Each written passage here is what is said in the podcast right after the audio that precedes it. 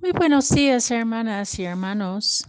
Hoy lunes de la décima semana del tiempo ordinario.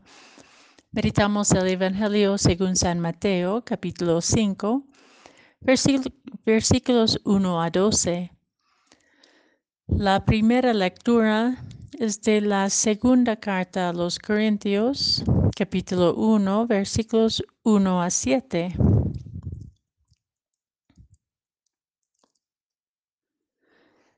En aquel tiempo, cuando Jesús vio a la muchedumbre, subió al monte y se sentó. Entonces se le acercaron sus discípulos. Enseguida comenzó a enseñarles, hablándoles así.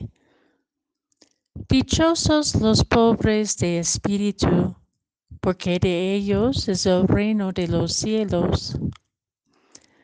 Dichosos los que lloran, porque serán consolados. Dichosos los sufridos, porque heredarán la tierra. Dichosos los que tienen hambre y sed de justicia, porque serán saciados.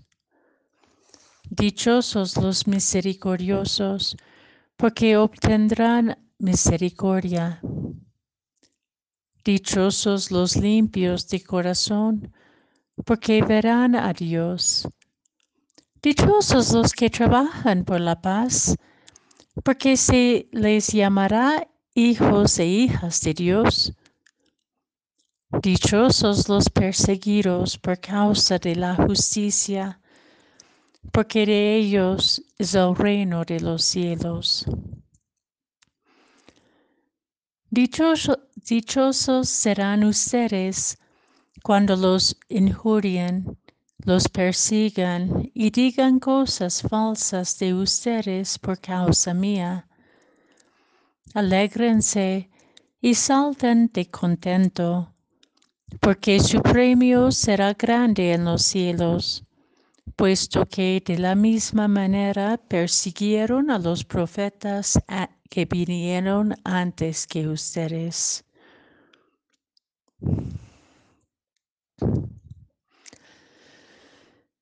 Las bienaventuranzas parten de un reconocimiento de que nuestro acercamiento a Dios y la revelación de Dios en nuestras vidas se ensanchan a la medida en que nos desplazamos de nuestras propias posibilidades e-, egocéntricas y acogemos las necesidades y carencias, las nuestras y las de otras personas. Al compartir la pobreza, las penas, el hambre y la sed causadas por la injusticia, las imperfecciones y fragilidades, las violencias sufridas. Gozamos también de las riquezas del reino compartidos que se revelan en el cuidado mutuo, el consuelo, el perdón y la misericordia, los gestos de paz y la lucha colectiva por la justicia, o sea, la restauración de relaciones donde ninguna persona se queda descartada ni olvidada, ni, ni, ni nadie se apodera o se apropia del camino de la vida. Podemos apreciar la claridad de Jesús en proponer esta nueva ley de amor que desemboca concretamente en nuevas relaciones, que parte de nuestras carencias compartidas. El camino de discipulado implica persecución y sufrimiento, precisamente porque la autosuficiencia e independencia, el consumo salvaje y enriquecimiento de unos pocos que empobrecen a multitudes ya han sido normalizados equivocadamente en la historia humana y su búsqueda por plenitud.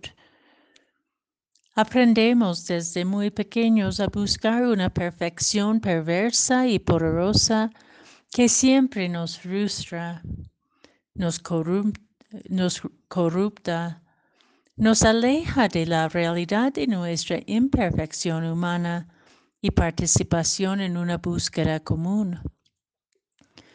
Pues es en la imperfección y la carencia humanas donde Dios desea revelarse hasta incluso encarnarse en ellas, para que no avergonzamos de ellas, sino vemos que es a través de este vacío permanente que nos reconocemos necesitados capaces de comunidad y deseosos de Dios.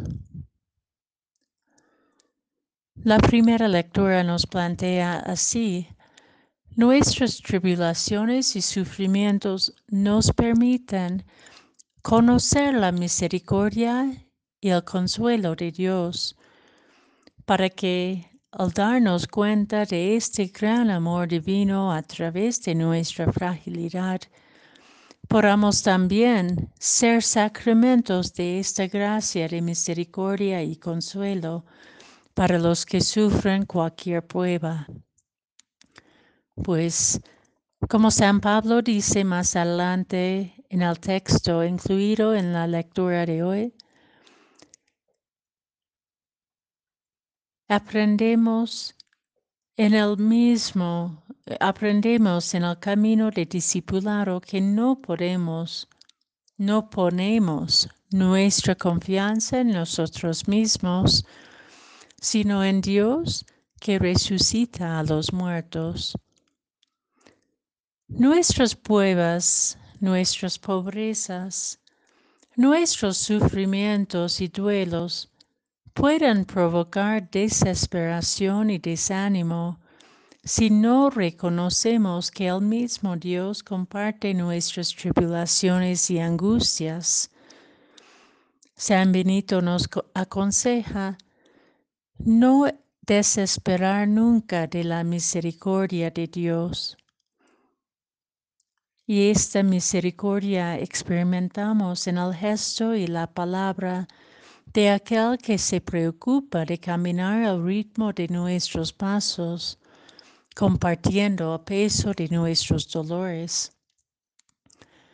Somos discípulos de Cristo cuando caminamos al ritmo de los más débiles, con ánimo y alegría desbordando el amor de Dios de la vida que se presenta como el camino de la verdad de nuestro ser más hondo.